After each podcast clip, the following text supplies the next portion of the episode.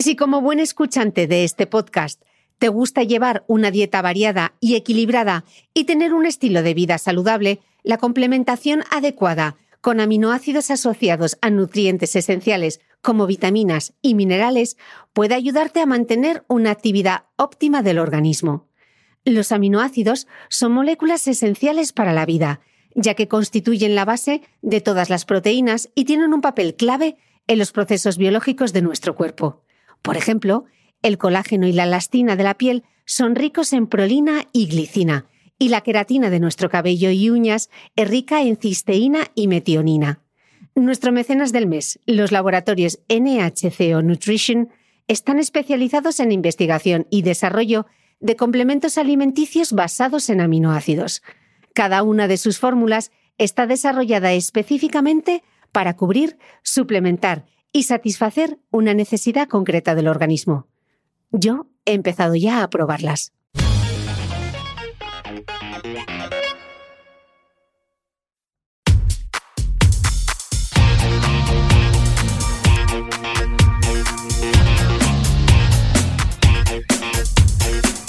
Hola, soy Cristina Mitre, periodista y autora del blog de Beauty Mail. Bienvenidos a mi podcast, donde todas las semanas charlaré con los mejores expertos de la cosmética, la nutrición, el fitness y el bienestar, para que te sientas bien y te veas mejor.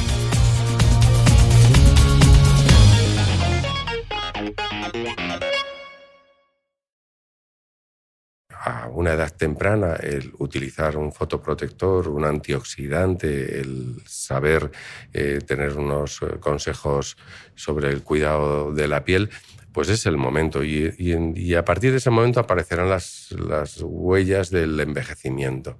El inicio del envejecimiento extrínseco, no es el fisiológico, el que nos acompaña, el que está programado genéticamente, sino el que mm, vamos haciendo aparecer, pues gracias a la mediación del, del esposoma. Bueno, aparecen las primeras eh, signos del envejecimiento, del fotoenvejecimiento, si es la radiación ultravioleta la principal causante, pero del envejecimiento acelerado, cuando concurren otros factores. Entonces, las manchas eh, de sol, las arrugas, se inician en este momento. Y el, nuestra eh, piel tiene capacidad para regenerar y recuperar los signos del envejecimiento acelerado, no los del envejecimiento intrínseco. Esos harán, harán aparición mucho más tarde, pero los del envejecimiento acelerado aparecen pronto, en ese momento. Y si ponemos a nuestra piel en una buena situación de cuidado, nuestra propia piel, sin necesidad de ninguna inyección en ocasiones, mm, eh, repara esos daños que tienes. Así mm. que conviene saber, tener conciencia de que aparecen los primeros signos del envejecimiento acelerado en torno a esos 25 o 30 años y ponerse en buena situación.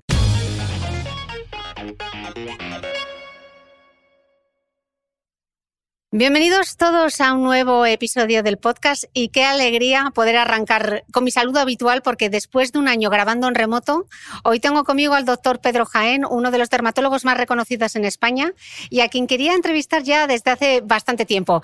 Y aunque no soy mucho ni de energías ni de alineación de los planetas, ha querido el destino que nos encontrásemos aquí en Dubái para hablar de su último libro, Una piel para toda la vida y auténtica carambola, doctor Jaén, qué suerte la mía. No, qué suerte la mía. La verdad que ha sido una sorpresa y efectivamente el, plantearme, bueno, eh, conocernos en persona eh, y, bueno, y hacer esta entrevista y coincidir los dos en Dubái. Predestinado, predestinado. Em, doctor, hoy me propongo charlar contigo sobre cómo hacer las paces con la piel y con el pelo y vamos a ver si lo conseguimos. Eh, suele ser habitual echar la culpa de todo a, a los genes, ¿no? Pero como explicas en el libro, aunque es innegable que la genética determina lo que popularmente se conoce como tener buena piel, no es acertado confiar solo en la herencia cromosómica para mantenerla con una buena apariencia. Vamos, que no toda la culpa la tiene el ADN por mucho que nos empeñemos. Hablas en el libro sobre este concepto del esposoma que está tan de moda y que los dermatólogos habláis tanto. ¿Qué es esto del esposoma y por qué influye tanto? Mm, sabemos que eh, factores externos condicionan la forma en la que se manifiesta nuestra herencia. Y esto sería el esposoma. Tenemos por herencia una cierta tendencia a quedarnos calvos y el esposoma sería los factores ambientales, lo que sucede en nuestra vida, que hace que eso se exprese más pronto, más tarde o nunca. Mm. En el caso de la piel, tú hablas hasta de siete factores que me gustaría que los fuésemos desgranando un poco. El primero del que hablas es la radiación solar. ¿Cómo nos afecta la radiación solar? La radiación solar es el factor externo que más nos afecta. Podríamos decir que casi un 80% de todos los factores externos y eh, nos afecta dañando directamente nuestras células, el ADN de nuestras células, nuestro código genético, mutándolas, incluso orientando nuestras células al cáncer y por mecanismo directo, pero quizá es más importante por mecanismo indirecto, fabricando especies reactivas de oxígeno. Es algo que la radiación ultravioleta transforma el oxígeno que nuestra piel lleva, que nuestra sangre lleva a la piel, en un oxígeno irritante, por así decirlo, y ese oxígeno daña las estructuras de la piel, es decir, tiene dos vías, directa o indirecta, a través de esas especies reactivas de oxígeno, a través de la oxidación. Hay que decir que la oxidación es algo fisiológico, nos oxidamos cuando vivimos y nos dejamos de oxidar cuando fallecemos. Respirar nos oxida. Así es. Lamentablemente. Correr, hablar. Eh, y, el, y nuestro organismo está preparado para neutralizar esa oxidación. Para lo que no está tan preparado es para neutralizar el e, exceso de oxidación. Y en ocasiones nuestra piel pues, requiere ayudas para que eso no sea excesivo. Es el, en el caso de la radiación ultravioleta, pues medidas protectoras, ya sea la ropa, la sombra, los fotoprotectores, y medidas que internamente aumenten nuestro potencial antioxidativo. La mayor parte de ellas obtenidas del mundo vegetal. Los vegetales se oxidan, necesitan la luz para vivir, como nosotros, pero también la luz produce su muerte y, ellos son los mayores fabricantes de antioxidantes. Entonces, los antioxidantes en la piel pueden eh, en la persona, en los hombres, podemos ingerirlos o podemos aplicarlos. Es la ventaja que tiene de ser el órgano externo y accesible, que un antioxidante no es necesario ingerirlo, sino también lo podemos aplicar. Y con frecuencia son más efectivos aplicados tópicamente que ingeridos. Es el caso bien conocido de la vitamina C y la vitamina E. Son antioxidantes potentes, quizá los más eh, potentes y naturales, y son más efectivos por vía tópica. Eh, hablas también en el libro del tabaco, que todavía sorprende que, la gente siga fumando con todo lo que sabemos, ¿no? Sí, efectivamente. El tabaco también eh, interviene de dos formas, directamente no es tanto en la piel como en los pulmones, donde sabemos que produce cáncer, mutaciones en la boca, en el tubo digestivo, en las vías urinarias. Los derivados del tabaco producen este daño celular y también a través de la oxidación. El tabaco produce especies reactivas de oxígeno en nuestro organismo que dañan todos los órganos, incluidos la piel e incluidos los vasos que irrigan la piel. Es algo curioso que una de las formas de envejecer la piel o de dañarse la piel por el tabaco es por el daño de los vasos que la nutren. O sea que por eso la piel fumadora es una piel más cetrina porque le falta riego, le falta se oxigena peor o por qué es? es ese es uno de los motivos. Y de hecho, cuando una persona se va a someter a un lifting, y en el lifting se pone en riesgo la circulación de la cara porque se despega la piel de los tejidos y pueden eh, afectarse los vasos, se aconseja, es imprescindible, no se puede hacer un lifting a una persona fumadora, tiene que dejar de fumar durante unos meses para que el efecto sobre los vasos revierta. Es lo que sucede a las personas que tienen una enfermedad coronaria, deben dejar de fumar porque el tabaco afecta directamente a, los vasos. Hmm. Hablas también como uno de estos factores la contaminación ambiental. Se habla mucho de la, de la polución y de la fotopolución incluso, ¿no? Sí, es, una mezcla mm, muy compleja de, ambiental, tanto mm, de radiación eh, como de sustancias, sustancias químicas que se entran en contacto con nuestra piel, pero que también entran en contacto con nuestro organismo, son absorbidas por la respiración, por la ingesta y tienen su efecto perjudicial sobre la piel como órgano final, órgano diana de estos, de estos efectos. Muchos de ellos también a través de, mecanismos oxidativos, que como ves son unos de los mecanismos comunes de daño, de, producción de inflamación de distintos eh, eh, situaciones externas que condicionan nuestra forma de, sufrir o de envejecer o de enfermar. Mm. Hablabas antes de los antioxidantes y hablabas de la dieta en concreto. ¿Existe una dieta dermosaludable? Sí, eh, es la dieta de colores. En, el mundo vegetal, sobre todo, eh, es el mundo con, más rico en antioxidantes.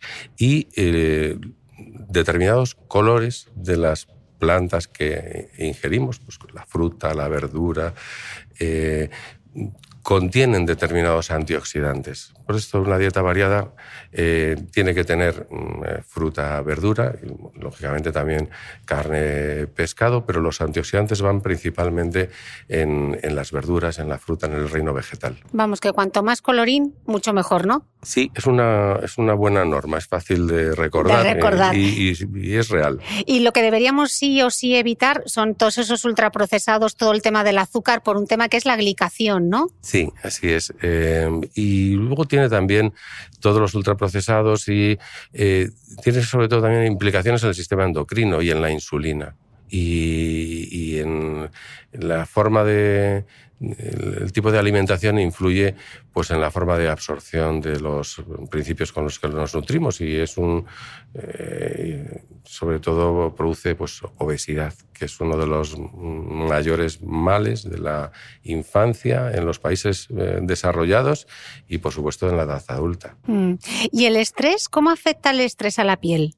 Pues el estrés es necesario para la vida, como la mm. oxidación. Digamos, el estrés es la respuesta de nuestro organismo para podernos pues, reponer de, eh, o ser capaces de saltar o de, enfrentarnos a la vida.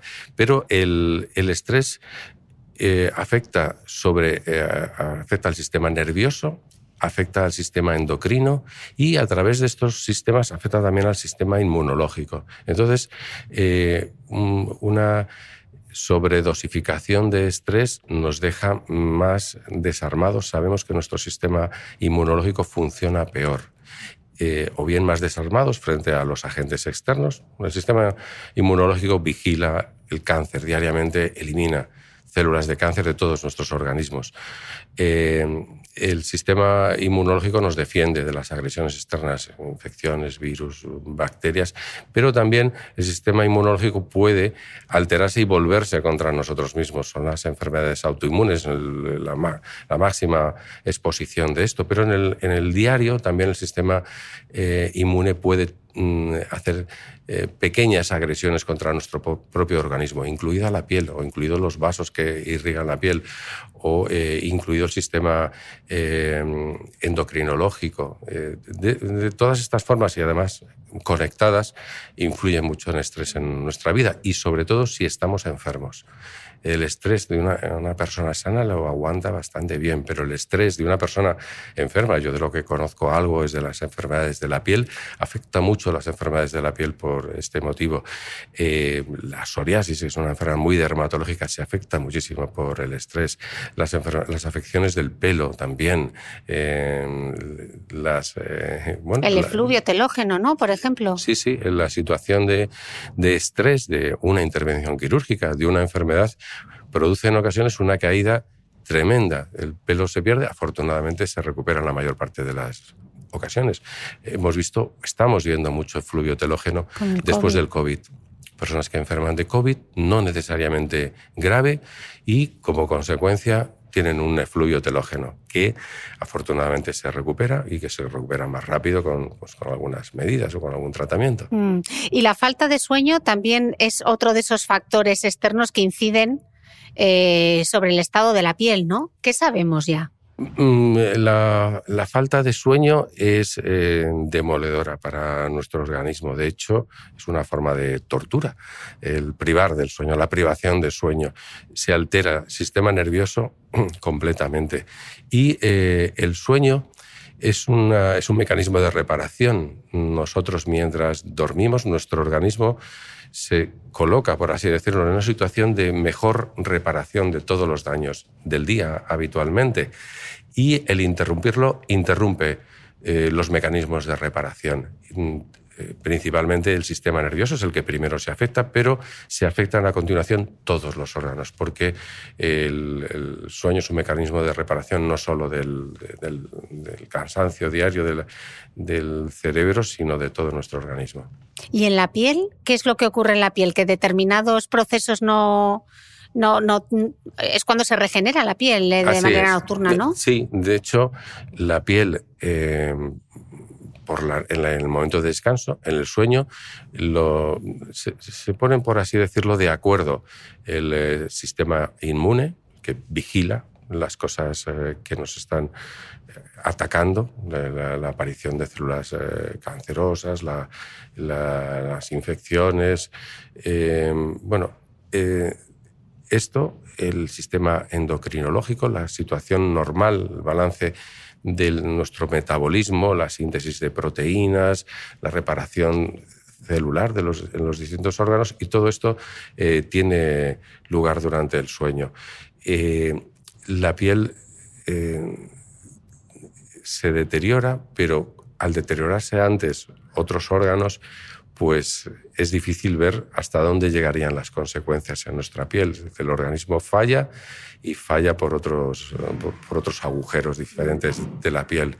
El corazón, los riñones, el cerebro fallan en primer lugar. Y en el caso del clima, ¿el clima también afecta directamente al estado de la piel, no el frío, el calor? Sí, el, eh, frío mm, deshidrata eh, la piel, hace que seca, em, dependiendo además del clima, de la situación de frío o de calor, la altitud, eh, pues, o la reflexión de la radiación solar o la, los agujeros en la capa de ozono, depende de dónde nos encontremos situados, pues nos hacen llegar de forma más directa eh, los perjuicios de esta, de esta radiación solar. Pero las enfermedades dermatológicas, em, la mayor parte de ellas empeoran en el invierno.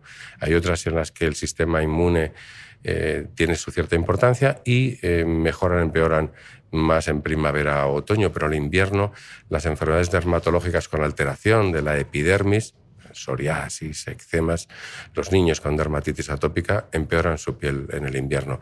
Y el exceso y el calor nos produce sudor, por una parte para intentar controlar la temperatura corporal, la dermatitis atópica empeora con el sudor, tanto con el calor, y decir que las temperaturas extremas la empeoran.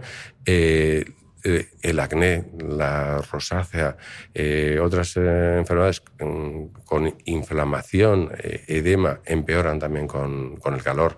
Las alteraciones vasculares, la microcirculación cutánea, en las piernas, sobre todo, que es la zona más declive, pues las púrpuras aparecen en el verano, la hinchazón de las piernas. Hay muchas condiciones que empeoran con el calor. Y ahora una cosa eh, relacionada con el COVID, que también supongo que interesará, es las mascarillas nos provocan un microambiente alrededor de la boca eh, por el calor, la humedad y los microorganismos que tenemos en nuestra, en nuestra boca. Y esto condiciona también la aparición de lesiones. Sobre todo, eh, vemos muchas personas con rosácea o dermitis perioral. Incluso acné, ¿no? Y acné. Sobre todo el acné rosácea es el que más se ve y, y, bueno, en alguna medida se debe esto al aumento de temperatura mientras utilizamos la mascarilla. Como para no cambiarla. Sí. Bueno, ya hemos visto que es todo cuestión de genética, que hay hasta siete factores que influyen en el estado de la piel. Em, doctor, por lo general, cuando hablamos de prevención, surge la pregunta del millón. ¿Cuándo es el momento idóneo para empezar a cuidarse la piel? Em, eh, momento idóneo es eh, siempre, no puedo decirlo de otra forma, pero eh, normalmente en la infancia, pues nuestros padres son los que nos cuidan o los padres somos los que cuidamos a nuestros hijos y procuramos que pasen, que estén cuidados y protegidos en ese momento. En la adolescencia es un momento en el que parece que la vida eh, no nos va a tocar, que somos inmortales y no nos cuidamos. Y esto quizás es una asignatura pendiente de, todos, eh, transmitir a los adolescentes, adultos muy jóvenes, que también deben tener cuidado y prevención. Y en el momento en el que ya pues, una chica un chico dice, ¿cuándo debo empezar a cuidarme? Pues en torno a los 25 o los 30 años. 25 años si eres... Eh, rubio, rubia y ojos claros, o 30 años si eres moreno de piel. Y, debes tener cuidado pues, con la radiación solar, con los hábitos eh, de vida. Es el momento para preocuparse. Pero antes en la adolescencia pues, hay que tener cuidado con la piel que tiene acné y antes en la infancia tienes que tener cuidado pues, con el sol y con, con la dermatitis. Eh, todos los momentos de la vida llevan, eh, en mi opinión, relacionado un cierto cuidado. Mm, lo que sí es cierto es que cuando se habla de dermatología anti-envejecimiento, hay mucha gente que pone el grito en el cielo cuando muchos dermatólogos y médicos estéticos afirman que lo ideal es empezar a los 25 o los 30 años. ¿No es una edad exageradamente temprana para empezar ya con tratamientos? Mm, claro, para empezar con determinados tratamientos sí. Y, y de hecho, mm, yo y eh, muchos compañeros míos desaconsejamos el empezar de forma temprana con, tratamientos, con tratamientos inyectables, que parece que son los más eh, comunes, o con láser o con otros productos de, todo el portfolio de productos para conseguir resultados estéticos favorables. Pero eh, a una edad temprana, el utilizar un fotoprotector, un antioxidante, el saber eh, tener unos eh, consejos sobre el cuidado de la piel, pues es el momento. Y, a partir de ese momento aparecerán las, las, huellas del envejecimiento. El inicio del envejecimiento extrínseco, no es el fisiológico, el que nos acompaña, el que está programado genéticamente, sino el que mm, vamos haciendo aparecer, pues gracias a la mediación del, esposoma.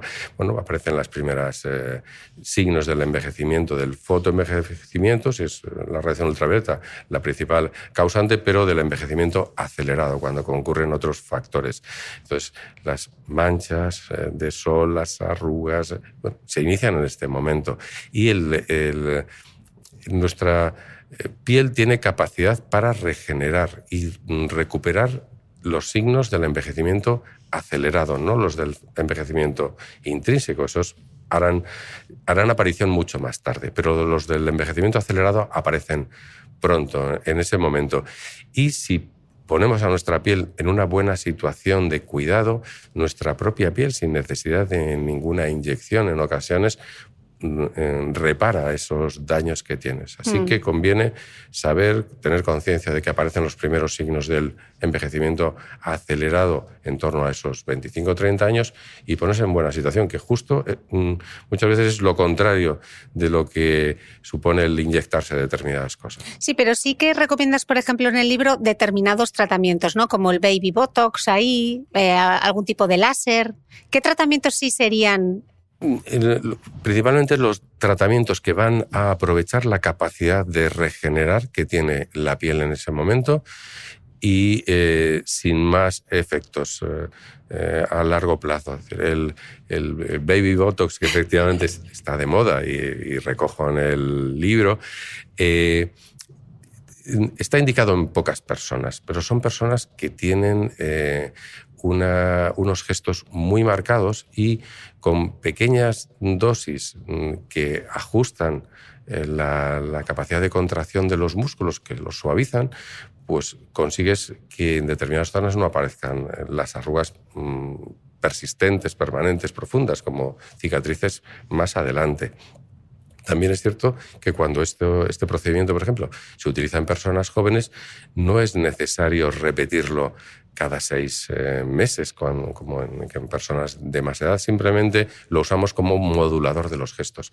En ocasiones eh, vemos que aparecen gestos antiestéticos que mm, las personas copiamos de nuestro entorno y ni siquiera sabemos a veces que los hacemos. Y suavizar o modular esos gestos, bueno, supone una mejoría estética sin ningún eh, perjuicio.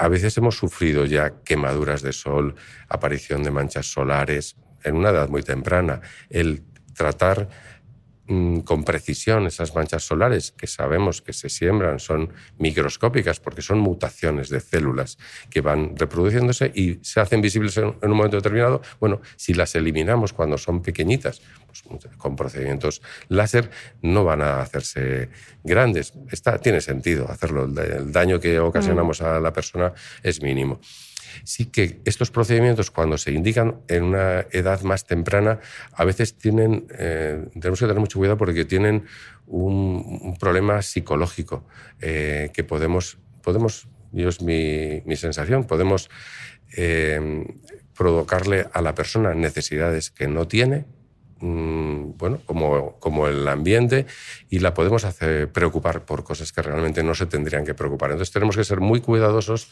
en la forma en la que aconsejamos determinados procedimientos para suavizar determinadas imperfecciones. Mm, ¿La radiofrecuencia y los ultrasonidos, por ejemplo? Mm, no son, eh, no son tecnologías para usar en, edades tempranas porque tienen el, tienen el sentido de estimular eh, zonas más profundas de nuestra piel para que nuestra piel fabrique un colágeno que repare lo que ha sufrido y produzca una, cierta tensión. Con casi con la mayor parte de los procedimientos estéticos, no, la mayor parte, pero muchos de ellos, lo que buscamos es aprovechar la capacidad de regeneración que tiene nuestra piel. En este caso, lo que hacemos es dañarla de, mm. forma controlada para que los mecanismos de reparación provoquen un efecto beneficioso. En este caso, pues normalmente se utiliza para el tensado de la piel. Mm. Eh, doctor, muchas veces cuando hablamos de envejecimiento de la piel, lo primero que se nos viene a la mente estamos visualizando las manchas y las arrugas, pero hay todo un proceso interno que muchas veces no se manifiesta en forma de manchas y arrugas. ¿Cómo es ese proceso de envejecimiento antes de que se haga visible? Bueno, lo que sucede principalmente es que disminuye eh, el recambio de las células. Las células en nuestra piel, eh, nuestra fuente son las células madre de la piel que se reproducen, fabrican otra célula madre, esa célula madre se diferencia en una célula de la profundidad de la piel o de la superficie de la piel. Eso se enlentece y tiene como consecuencia el adelgazamiento, la llamamos atrofia, de toda la piel, el tejido eh, de, las zonas superficiales de la epidermis, de la unión dermoepidérmica, del dermis eh, y, de estructuras más profundas. Y esto eh, condiciona la aparición de los signos. A veces con procedimientos estéticos cambiamos el aspecto, pero no hemos cambiado el interior de la piel. La piel sigue siendo igual de fina, pero está más tensa, más estirada, lo que refleja mejor la luz y nos da un aspecto pues, más joven o más saludable, pero la piel es la misma. Eh, y con el caso de... Eh, este es, el, es, la forma de inicio del, del envejecimiento. Y luego sí que hay otros signos, que es el, daño sobre las determinadas estructuras de la piel, sobrepasa la capacidad de recuperar por nuestro organismo y aparecen pues, las arrugas. Las arrugas normalmente como consecuencia de un adelgazamiento del dermis, es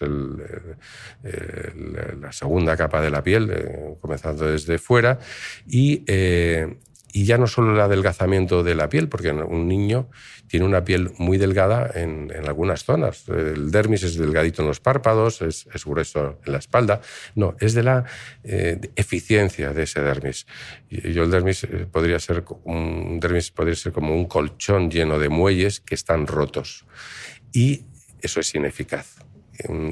Puedes tener un dermis muy delgado, pero con unos muelles mm, nuevos, y eso es eficaz. La, la tensión, la recuperación, la elasticidad que tiene una piel eh, joven se pierde, aunque sea una piel gruesa, porque esas fibras colágenas, elásticas, están rotas, no tienen esa capacidad de recuperar de, de, hacer que la piel recupere la forma una vez que se estira o se presiona. ¿Y cómo yo hago yo para que esos muelles estén con tensión? Pues em, hay, em, es un poco el conjunto de cosas. nuestra piel fabrica y elimina diariamente fibras colágenas y elásticas, pero lo hace de forma ineficiente. Entonces, estimular diariamente se eliminan todas las fibras que van siendo defectuosas, las vamos eliminando, no todas, pero bueno, porque tenemos una cierta capacidad. El estimular para que la piel las fabrique correctamente mejora esa elasticidad y contrarresta pues, la flacidez. Y ahí llegan pues, eh, los mecanismos que dañan la piel, pero para que la piel se recupere y, reponga esas estructuras. Los, eh, el, empleo de, cremas recuperadoras, pues el ácido retinoico quizá es la... el estándar. Eh, sí, así es. Eh, hay otros. Em, los, la estimulación de las capas superficiales de la piel con peelings o con... Y dices, ¿por qué? Si esto, el dermis es más profundo. El peeling no llega ahí. Es cierto que los peeling superficiales u otros productos tópicos no llegan, pero las células de la epidermis dialogan, por así decirlo, con las del dermis y mandan mensajes, aunque no llegue el medicamento, y el, fibroblasto, que es el que fabrica el colágeno o la elastina, pues es estimulado por esos mensajes que le llevan desde las células de la epidermis, una epidermis que esté bien hidratada en lugar de mal hidratada o que esté eh, correctamente tratada en lugar de no tratada, y fabrican eh, colágeno, elastina no, y, retiran los viejos.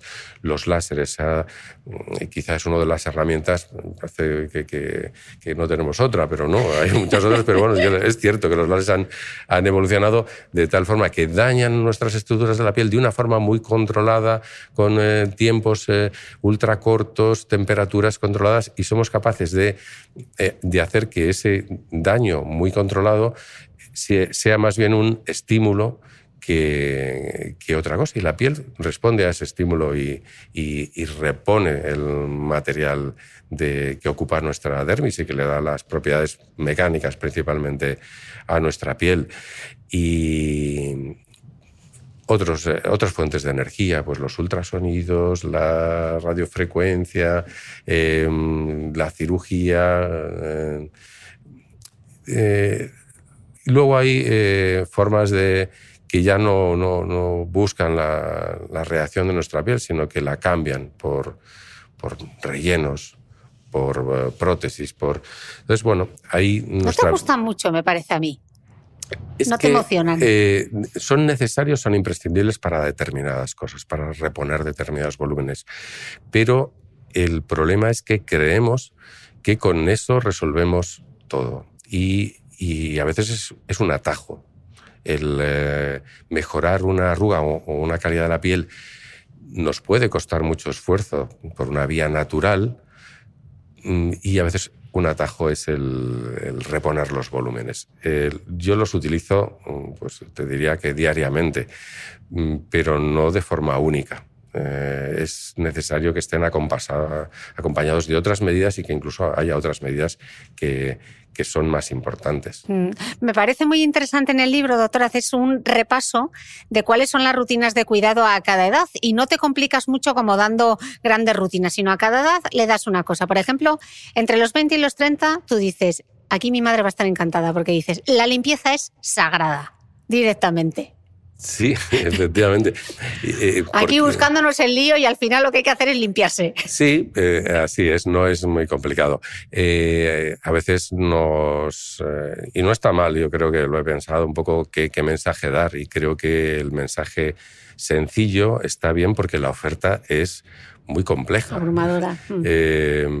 Y de hecho los pacientes cuando te preguntan pues eh, les veo con la sensación de que me estoy perdiendo algo, porque hay, hay, algunas cuantas cosas que no estoy haciendo. En personas muy ocupadas o preocupadas por su, por su estética o por su cuidado personal, que, que es muy loable.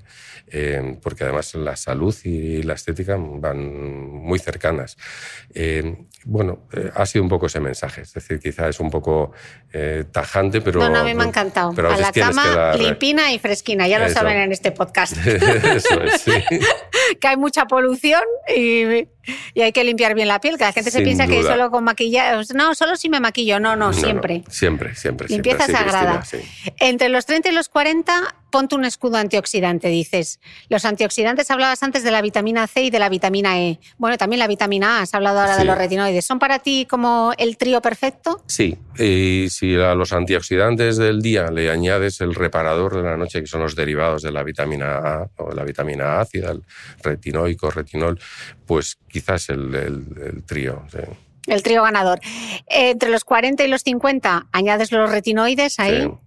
Hay consenso. Realmente, mira que es difícil poner a la comunidad científica eh, de acuerdo en algo. Y los dermatólogos, la mayoría coinciden en dos cosas: la importancia de la protección solar y los retinoides. Sí, porque tienen muchísima evidencia científica. Mm, no hay otra sustancia antireparadora de los daños del envejecimiento que tenga más eh, literatura científica, que esté más probado que, los, que el uso de los retinoides. Eh, y, hay otros, pero los retinoides son el gold estándar del tratamiento reparador del daño que sufre la piel. En este podcast hemos hablado a menudo de las vitaminas y los aminoácidos y sabemos, entre otras muchas cosas, que hay nueve aminoácidos esenciales. Este mes nuestro mecenas son los laboratorios NHCO Nutrition, cuyo nombre está formado justamente por el acrónimo del nitrógeno, hidrógeno, carbono y oxígeno, las moléculas base de los aminoácidos. Estos laboratorios, gran referente en Francia, están especializados en la investigación y desarrollo de complementos alimenticios con fórmulas basadas en aminoácidos, sustancias clave en los procesos biológicos de nuestro organismo. Su equipo científico ha desarrollado una extensa gama de productos que dan respuesta a necesidades nutricionales específicas, gracias a la combinación de aminoácidos con otros micronutrientes como vitaminas, minerales y extractos de plantas. Pregunta en tu farmacia por los complementos alimenticios de los laboratorios NHCO Nutrition y encuentra un producto para tus necesidades. Yo ya lo he hecho.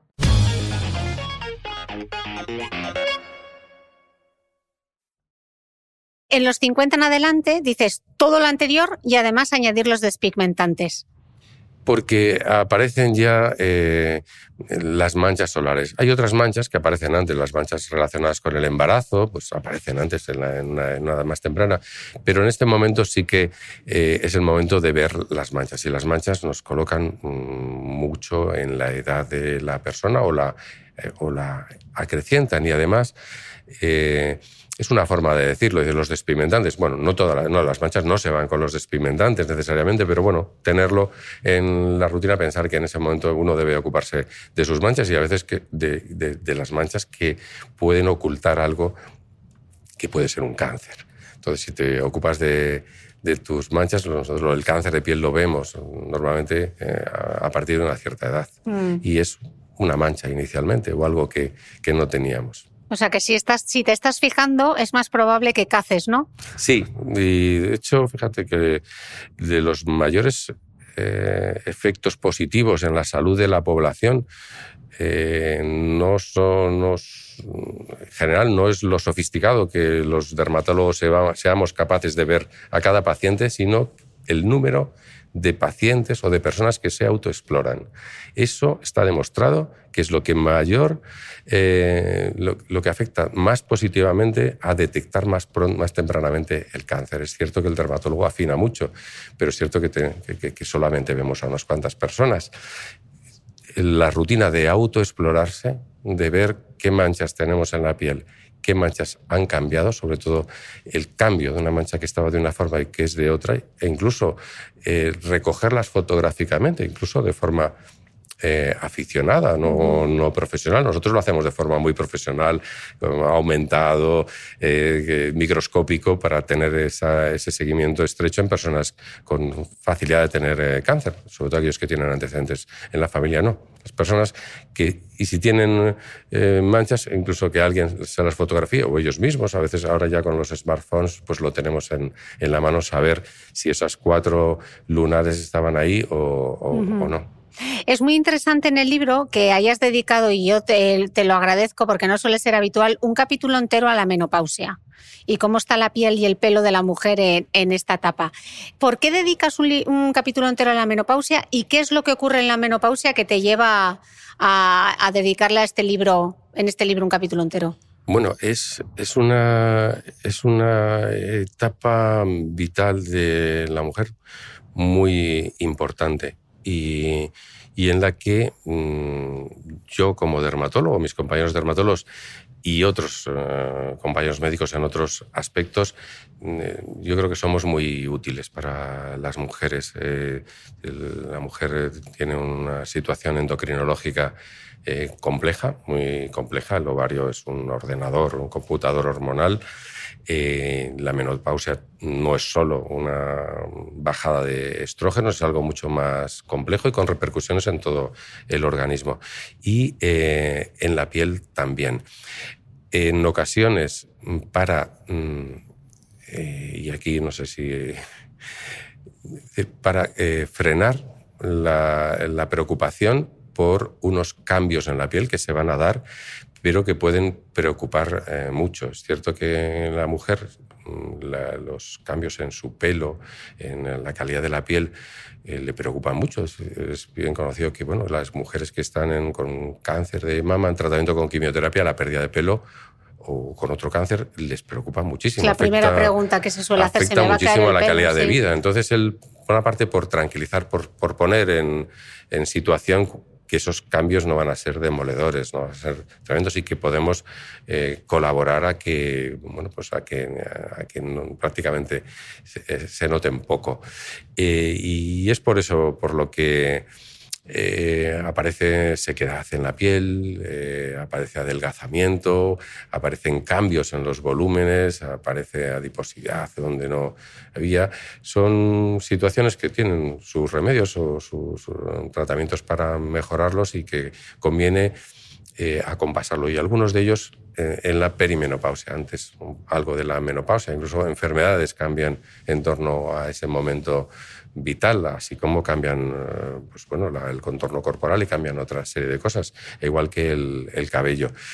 En, el cabello, eh, afortunadamente, disponemos en la actualidad de tratamientos muy eficaces para, eh, con, sentido, ya no solo para la enfermedad, sino para la pérdida de pelo, que de la menor densidad de pelo y la disminución del tallo del, pelo que sucede en ese momento. ¿Se cae más o realmente es que pierde densidad? Mm, por una parte se, adelgaza, el tallo del pelo adquiere un menor diámetro y el ciclo de crecimiento, reposo, crecimiento, reposo, em, el pelo tiene menos tiempo, pasa menos tiempo en crecimiento, con lo cual el pelo, el conjunto del pelo, pues se pierde una cierta masa capilar, más en unas personas que en otras, porque también es un momento en el que una condición genética de una cierta tendencia a perder pelo, pues es el momento de aparecer. Los estrógenos protegen de la caída del pelo y al perder de alguna forma esa protección, lo que genéticamente llevaba esta mujer, pues se hace más presente y debemos contrarrestarlo pues con tratamientos. Igual que la, en ese momento se pierde colágeno, los estrógenos protegen de la pérdida de colágeno, pues se estima que en zonas no expuestas de piel una mujer pierde un 1% de colágeno cada año de, a partir de esa edad. Es una pérdida eh, notable en zonas no, envejecidas eh, de forma acelerada, en formas en, zonas del cuerpo ocultas de la radiación ultravioleta. Cambia el cuerpo, los anejos, las glándulas, pues esa sequedad eh, se relaciona con esto. Pero para todas estas cosas está bien explicar que hay tratamientos, y tratamientos mm, sencillos y tratamientos efectivos, mm. porque eh, cuando no disponemos de tratamientos efectivos, a veces intentamos eh, complicar el tratamiento porque no, no tenemos algo mm. realmente eficaz. Incluso en el libro hablas de la atrofia vaginal, ¿no? Porque la, la, vagina es al final la parte del cuerpo donde más receptores de estrógenos hay y cuando se seca, o sea que el propio dermatólogo nos puede ayudar, no solamente es un trabajo entre el ginecólogo y el dermatólogo, ¿no? Sí, eh, yo creo que es, y de hecho, pues eh, la, en mi opinión, la unidad de la salud de la mujer.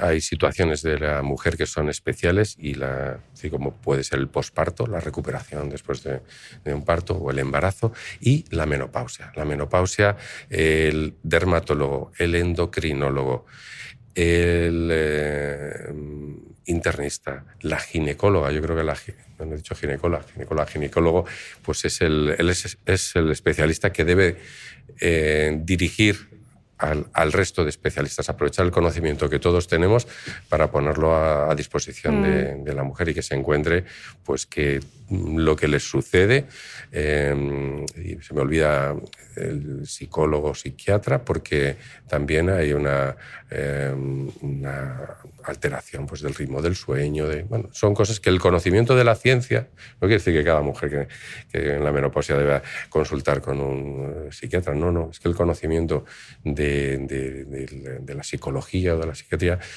se puede aplicar a, una situación normal como es mm. eh, la menopausia para mejorar la calidad de vida de las mujeres que pasan por esa. Mm. Pero lo interesante, Pedro, yo creo que al final es que tengamos esta conversación y que la gente sepa que no está sola en esos casos, que esto ocurre y es normal que pase, ¿no? Ah, pensé que esto solo me pasaba a mí, ¿no?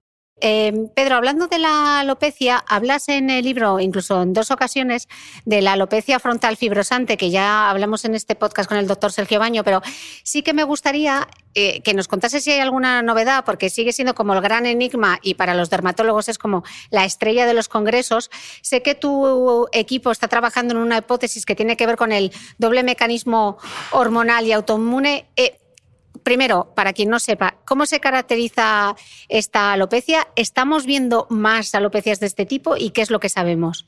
Pues eh, mira, esta alopecia se caracteriza en que el borde de implantación del pelo se retrasa. Y se retrasa no de la forma en la que se retrasa en, los hombres en la calvicie común, con las entradas, eh, sino de una forma eh, paralela, la frente aumenta y aumenta pues medio centímetro, un centímetro, dos centímetros, tres centímetros, dependiendo de hasta dónde llegue la, alopecia frontal fibrosante. Además, se puede acompañar de pérdida de pelo en las cejas y de alguna aparición de algunas lesiones en la piel del rostro. Y, también de, una pérdida de, cabello un poco apolillado en el cuero cabelludo en algunas otras ocasiones. Pero esa se llama frontal fibrosante porque se retrasa el borde de implantación del pelo y se sustituye esa piel, que es una piel normal de cuero cabelludo, por una piel con aspecto cicatricial, incluso con un color blanquecino, como si fuese una, una cicatriz, que en ocasiones llama mucho la atención, pero en ocasiones no tanto. Yo soy dermatólogo hace 35 o 40 años, ya lo sé, muchos.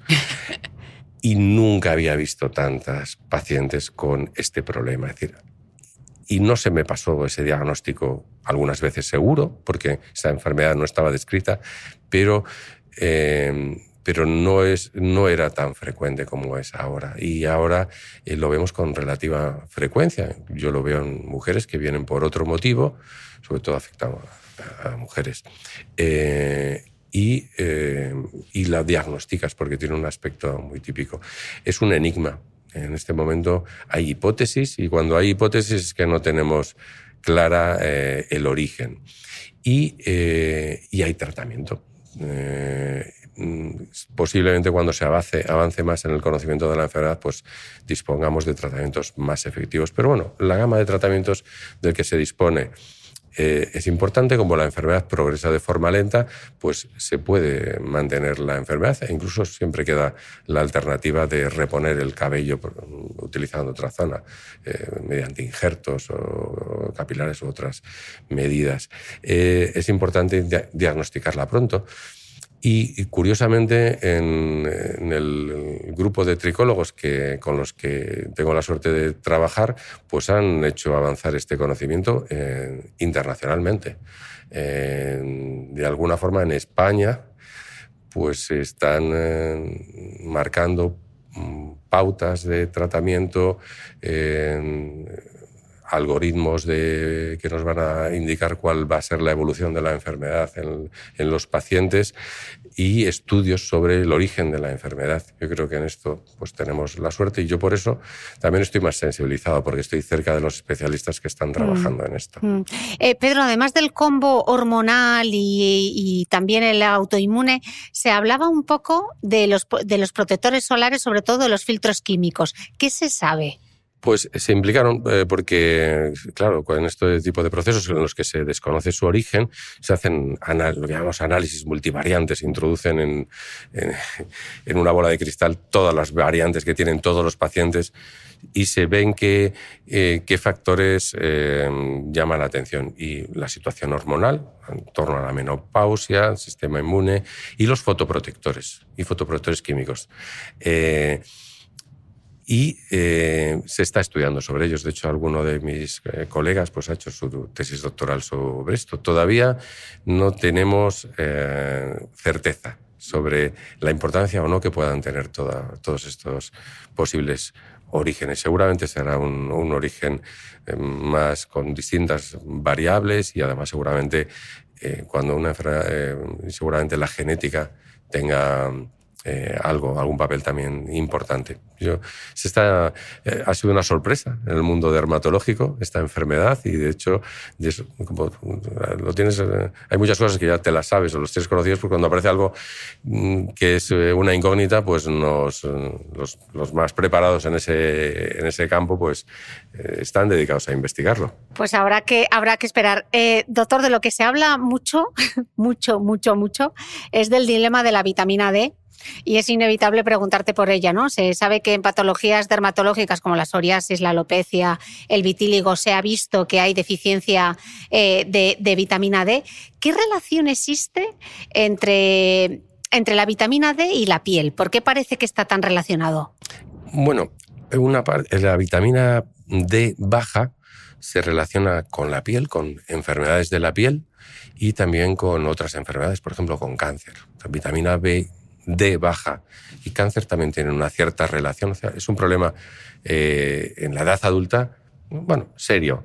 Eh, más serio en la época de crecimiento. Es decir, la vitamina D es la responsable del crecimiento de los huesos, que se fije el calcio y que los, niños crezcan correctamente. Entonces, se decía hace años, decíamos, oye, eh, la vitamina D solo es necesaria mientras el organismo está en crecimiento. No, es necesaria también porque nos ayuda a muchos procesos.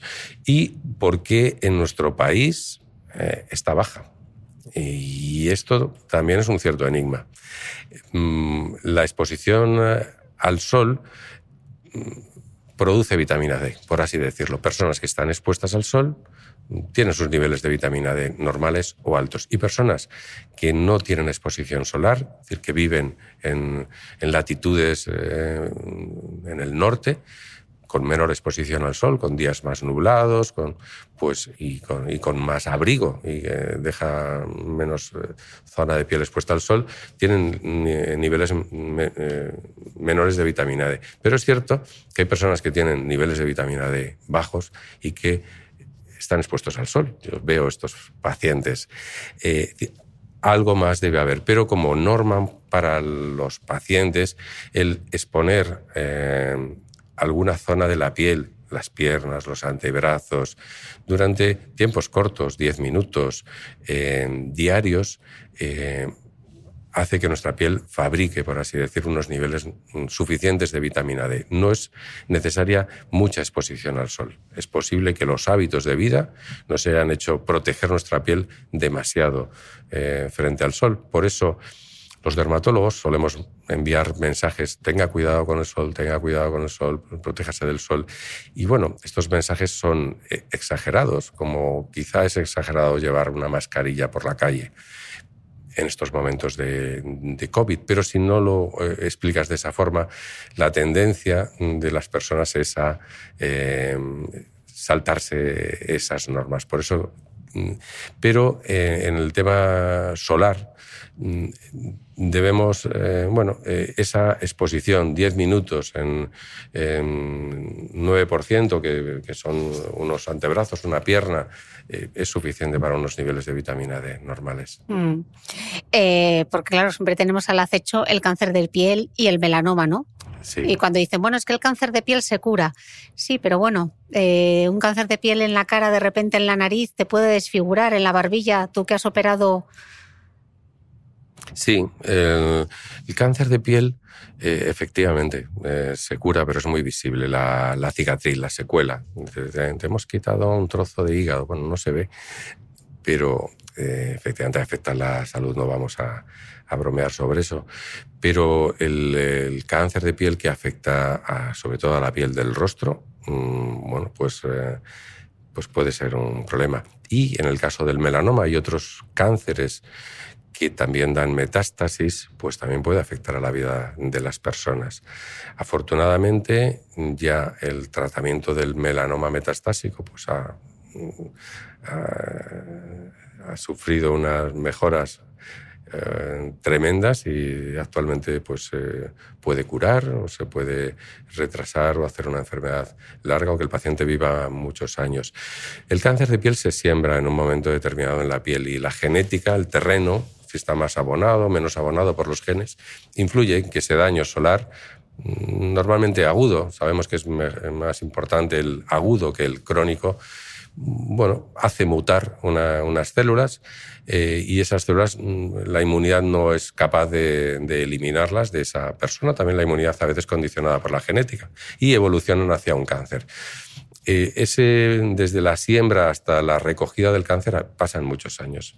A veces pocos, pero pueden pasar muchos. Y esto nos lo indican las campañas de prevención en países que nos han precedido, como el caso de Australia, que eran, es el ejemplo típico, el, país con mayor incidencia de cáncer de piel del mundo y aumentando año a año de una forma vertiginosa hasta que años después de iniciadas las campañas de prevención para que evitar las quemaduras solares, pues el cáncer, la curva de crecimiento del cáncer se aplana e incluso descenderá.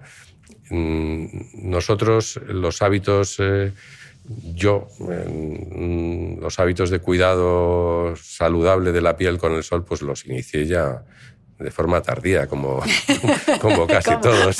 Como buen español, que nos gustaba broncearnos a tope. Así es. Eh, mi hija, pues... Eh, los empezó bien, porque yo cuidé de ella y su madre. Eh, en la adolescencia, pues no lo sé. Y eh, ella se está cuidando mejor, con lo cual pues tendrá menos, y yo, mi hija como otras personas de su edad. La incidencia de cáncer de piel en España todavía sigue aumentando año a año, pero yo espero que en pocos años la incidencia se aplane o disminuya. Mm.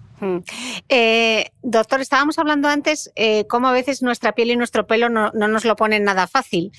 Em, tienes una frase en el libro que me ha gustado muchísimo y dices que en dermatología muchas veces os enfrentáis a patologías que si bien no revisten, no revisten gravedad o no comprometen la salud de los pacientes, sí repercuten de manera negativa en su vida cotidiana porque les confieren un aspecto que dificulta sus relaciones laborales y afectivas no hay que subestimar las enfermedades de la piel. Y me gustaría que hablásemos ahora de dos en concreto que no he tratado en este podcast, que es el vitíligo y, la psoriasis. Hablemos primero del vitíligo. Dices que eh, se asocia a estrés, ansiedad y a depresión y que es bastante frecuente en pacientes con vitíligo, ¿no? Sí, así es. En el estrés puede precipitar un brote de la enfermedad. Es una enfermedad. ¿Qué es? Expliquemos qué es. El vitíligo eh, es una enfermedad que se manifiesta por la aparición de manchas blancas en distintas zonas del cuerpo. Es una enfermedad que evoluciona en brotes y mm, con cada brote aparecen manchas en distintas localizaciones. Afecta a las manos, a los pies, a la cara, y al resto del cuerpo puede afectar. es más frecuente la afectación de rostro, manos y pies que eh, otras zonas.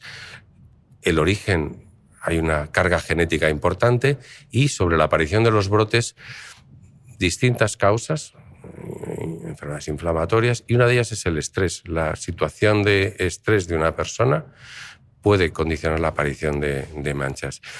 Y la, eh, enfermedad eh, altera el aspecto de la persona y mm, altera la forma de, cómo la persona mm, sufre en su vida, la calidad de vida, la altera mucho.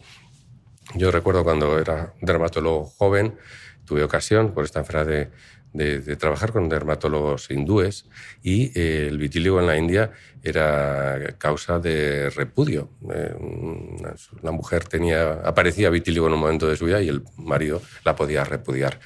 Eh, especialmente en países de, piel oscura llama mucho la atención personas de, piel clara, pues prácticamente puede pasar inadvertido. Y el tratamiento de esta enfermedad es eh, largo y no demasiado efectivo. entonces supone una, eh, una, ansiedad, un estrés, una eh, alteración de la calidad de vida porque a veces la persona que inicia su enfermedad, bueno, pues la vive con normalidad, sin, sin preocupación por las localizaciones. A veces se localiza en los párpados, bueno, pues igual el maquillaje eh, de esta zona en mujeres pues es eh, suficiente, pero bueno, puede afectar mucho y en función de unas u otras zonas en donde se localice puede afectar bastante la, la imagen corporal.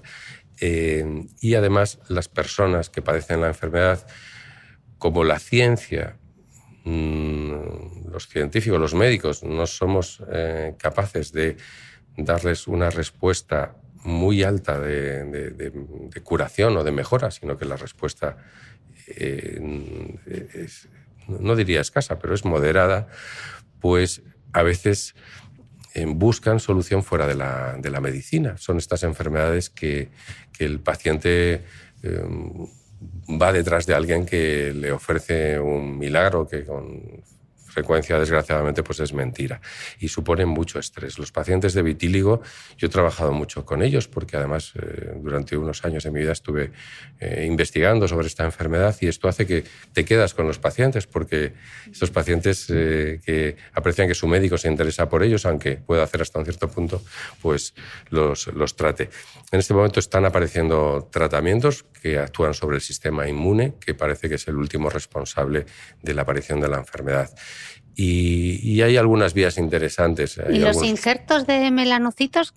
¿Eso cómo funciona? Pues mira, funciona bastante bien cuando se hacen bien y en, eh, en vitíligos muy localizados. Eh, van bien, se utilizan sobre todo en vitíligo segmentario, que es un vitíligo que permanece estable. Claro, el tú estar sacando piel de una zona para injertarla sobre otra y que aparezcan nuevas zonas eh, blancas, pues eh, a veces se introduce un estrés en la vida del, paciente que, es tremendo. Tienes que medir muy bien cuándo está indicado y cuándo no. Entonces, en esencia, estos cultivos, vamos, lo que se hace es sacar piel de una determinada zona.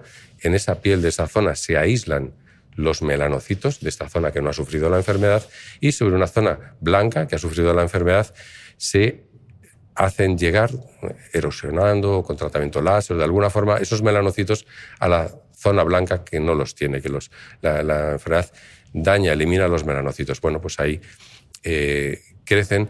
el, hacerlo, la forma en la que se hace, condiciona el aspecto estético, porque puede ser un aspecto más parcheado, menos uniforme o más uniforme es un tratamiento efectivo para enfermedades, para enfermos que tienen eh, manchas blancas localizadas, no muy extensas. Eh, hablábamos del vitíligo y me gustaría hablar de otra enfermedad que es la, la, psoriasis, que es una enfermedad crónica bastante habitual. De hecho, apuntas en el libro que se calcula que afecta en torno al 2 2-3% de la población y que esto puede parecer insignificante, pero esos son más de 125 millones de personas en todo el mundo y quizá el dato más preocupante es que el 25% de quienes la padecen no reciben ningún tipo de tratamiento. Y además me ha sorprendido mucho algo que cuentas en el libro que yo no tenía ni idea y es la correlación que existe entre la psoriasis y un mayor riesgo cardiovascular. Antes de entrar a que nos expliques esto, para quien no sepa qué es la psoriasis, se la vas a describir y seguro que va a decir, anda, eso es psoriasis.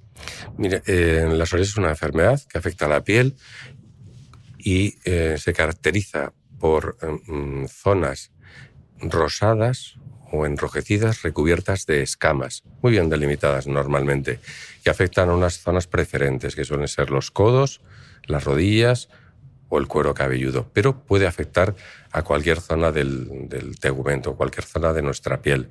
El color rosado de una de una placa, de una, de una mancha de psoriasis y recubierta de escamas blanquecinas, a veces brillantes, pues es eh, diagnóstico. los, todas las personas que tienen psoriasis pues, lo han identificado y los médicos lo identificamos con mucha facilidad, no solo los dermatólogos, sino todos los médicos. Ese es el aspecto que tiene la psoriasis. Eh, es una enfermedad que afecta, pues igual que el vitíligo, a la estética.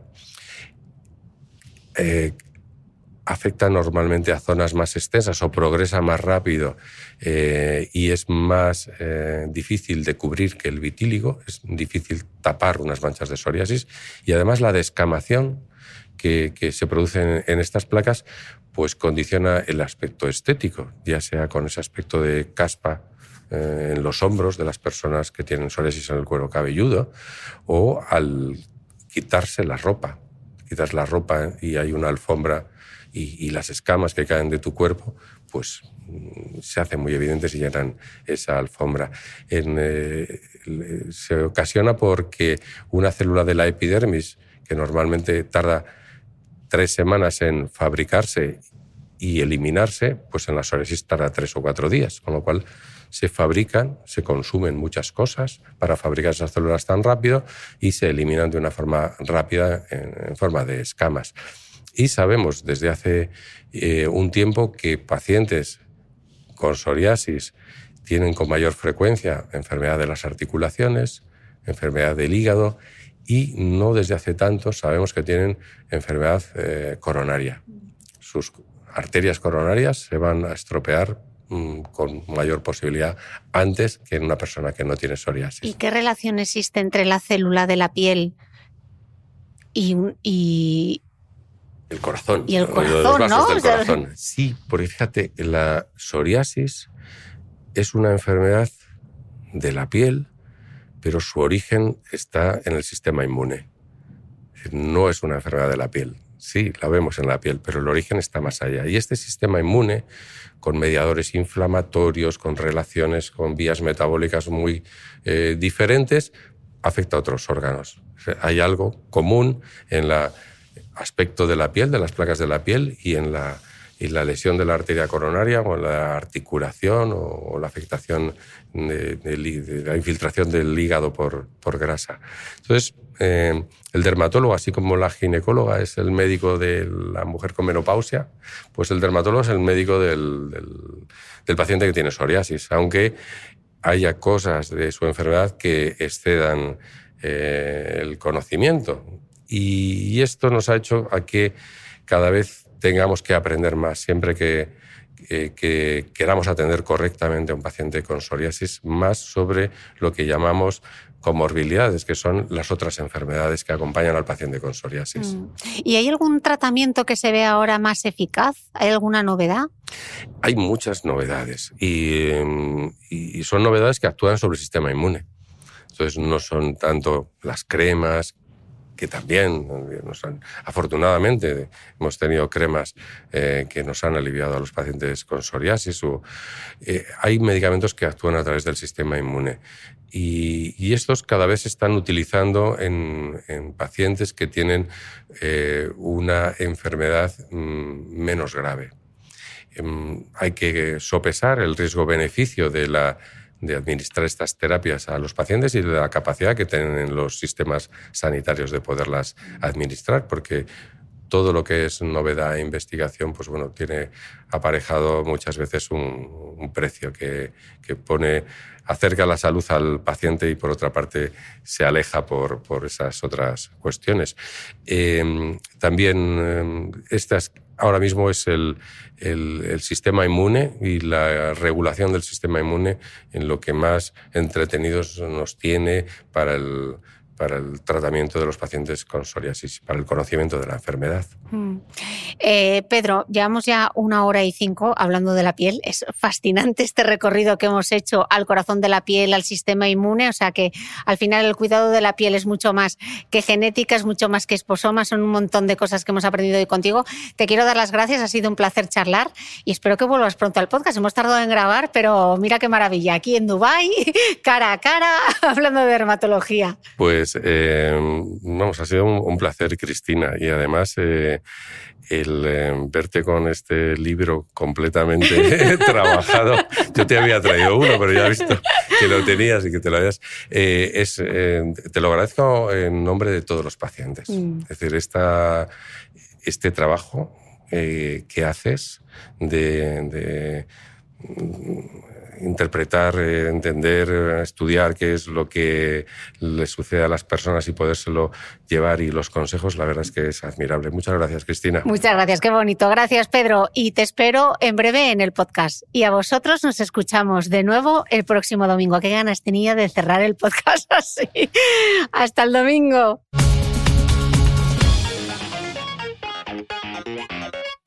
No olvides que todas las notas de este capítulo están en mi blog de beautymail.es. Además, si no quieres perderte ninguna entrevista, suscríbete al podcast de Cristina Mitre en tu reproductor de podcast habitual. Y un último favor, si me escuchas en Apple Podcast, regálame unas estrellas y déjame una reseña, porque así ayudas a que este podcast siga creciendo. Muchas gracias y nos escuchamos de nuevo el próximo domingo. Thank you.